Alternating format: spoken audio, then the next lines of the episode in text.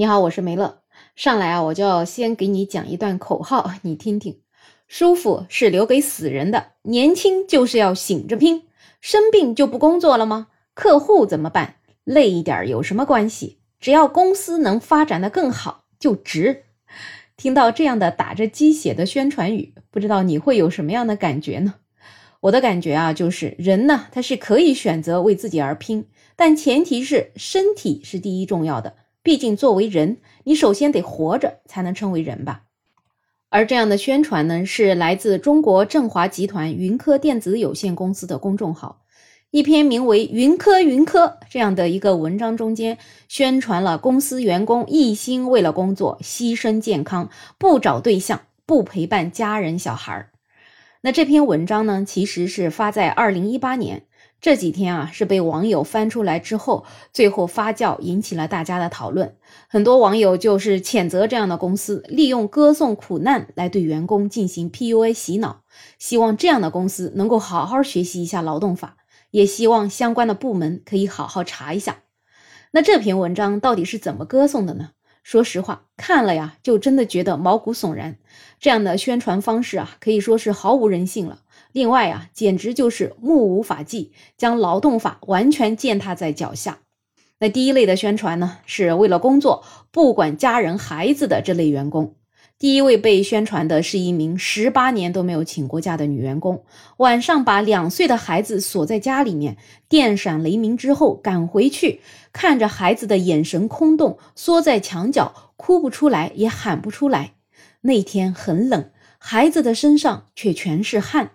一个两岁的孩子，因为妈妈工作太忙了，从来不请假，以至于把两岁的孩子直接扔到家里面。这个真的是员工太敬业了，还是公司不让请假太不人性了呢？我觉得这小孩他也太可怜了。他来到这个世界上到底是为了什么？是为了受苦吗？当然了，我现在还怀疑这件事情的真实性。不过呢，我倒希望这件事儿它是假的。这样至少少了一名受苦的孩子。第二位不管孩子的，他仅仅是个临时工。四岁孩子的幼儿园运动会没有爸爸陪，妈妈呢又要加班，导致孩子没有办法参加幼儿园的亲子游戏，只能看着其他小朋友玩。我觉得拿这个做宣传可以说是丧心病狂了。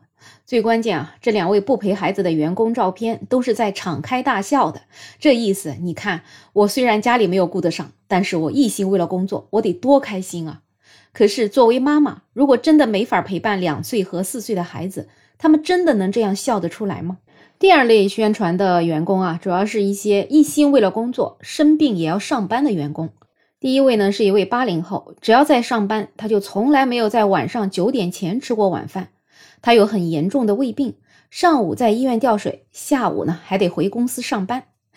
看到这个宣传，我真的挺好奇，他到底是个什么岗位？胃病那么严重了，还不能按时吃饭，上午挂水了，下午就要上班，这是要让大家都效仿他这样不要命吗？只有这样子以厂为家的员工才是好员工？这样的 PUA，我觉得真的是太可怕了。生而为人，连自己照顾自己都照顾不好，还能做好其他的事儿吗？所以，对于这件事情，我也真的是怀疑它的真实性。但是呢，我也希望它是假的，至少这样世界上又少了一个为了工作不爱惜自己身体的人。同样不爱惜自己身体的，还有一位车间产品高精度测量员，他的颈椎病很严重，医生都严重警告他了，必须休息了，他还要带病坚持。我就想知道，他是真的那么热爱工作，病了都不能休息呢，还是说这个公司根本就不给他休息的机会呢？第三类员工呢，是一心为了工作，连对象都找不到的员工。他是一位九五后的生产一线工人，工作环境是三十八度的窑炉车间，每天工作到十二点，都没时间找女朋友。说实话呢，这篇文章也就是发布在二零一八年，如果是发表在现在，那显然就要跟当今要努力提高生育率这个政策冲突了。如果大家都因为忙于工作不去生小孩儿，那资本家以后他去剥削谁呢？其实啊，对于这样的宣传，我们在如今的二零二三年看起来，好像觉得挺辣眼睛的。但是说到底，这个公司的宣传人员，他好像也没做错啥，因为在他的认知上，也许觉得一点都没错。我们进了一家企业，就是要以厂为家；我们做了一个岗位，就是要生是岗位的人，死是岗位的鬼。其实更关键呢，是我们的社会的各行各业也从来没有停止这样的宣传。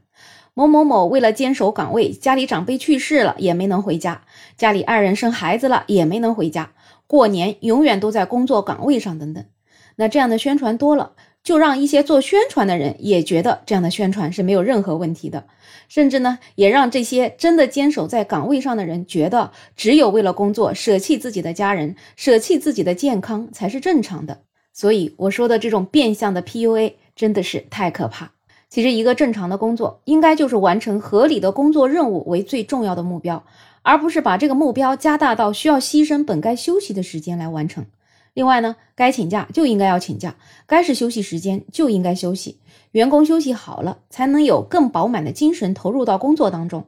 所以，其实说到底还是一个管理理念和管理效率的问题。以为霸占劳动者的时间越长，效益就越好，其实事实也许适得其反。最关键呢，这样的做法是压根儿没有把劳动法放在眼里。网上有博主说：“永远不要歌颂苦难，苦难就是苦难。”其实啊，这些宣传口的人，他真的一定不知道这是个苦难吗？也许他们知道，只是利用歌颂苦难去让更多的人习惯苦难，麻醉在苦难当中而已。所以呢，希望我们越来越多的打工人能够认清这种苦难，越来越多的人能够觉醒，才有可能改变这个世界。好了，对于本期话题有任何看法，欢迎在评论区留言，也欢迎订阅、点赞、收藏我的专辑。没有想法，想加入听友群的朋友可以加我。没有想法的拼音再加上二零二零，我是梅乐，我们下期再见。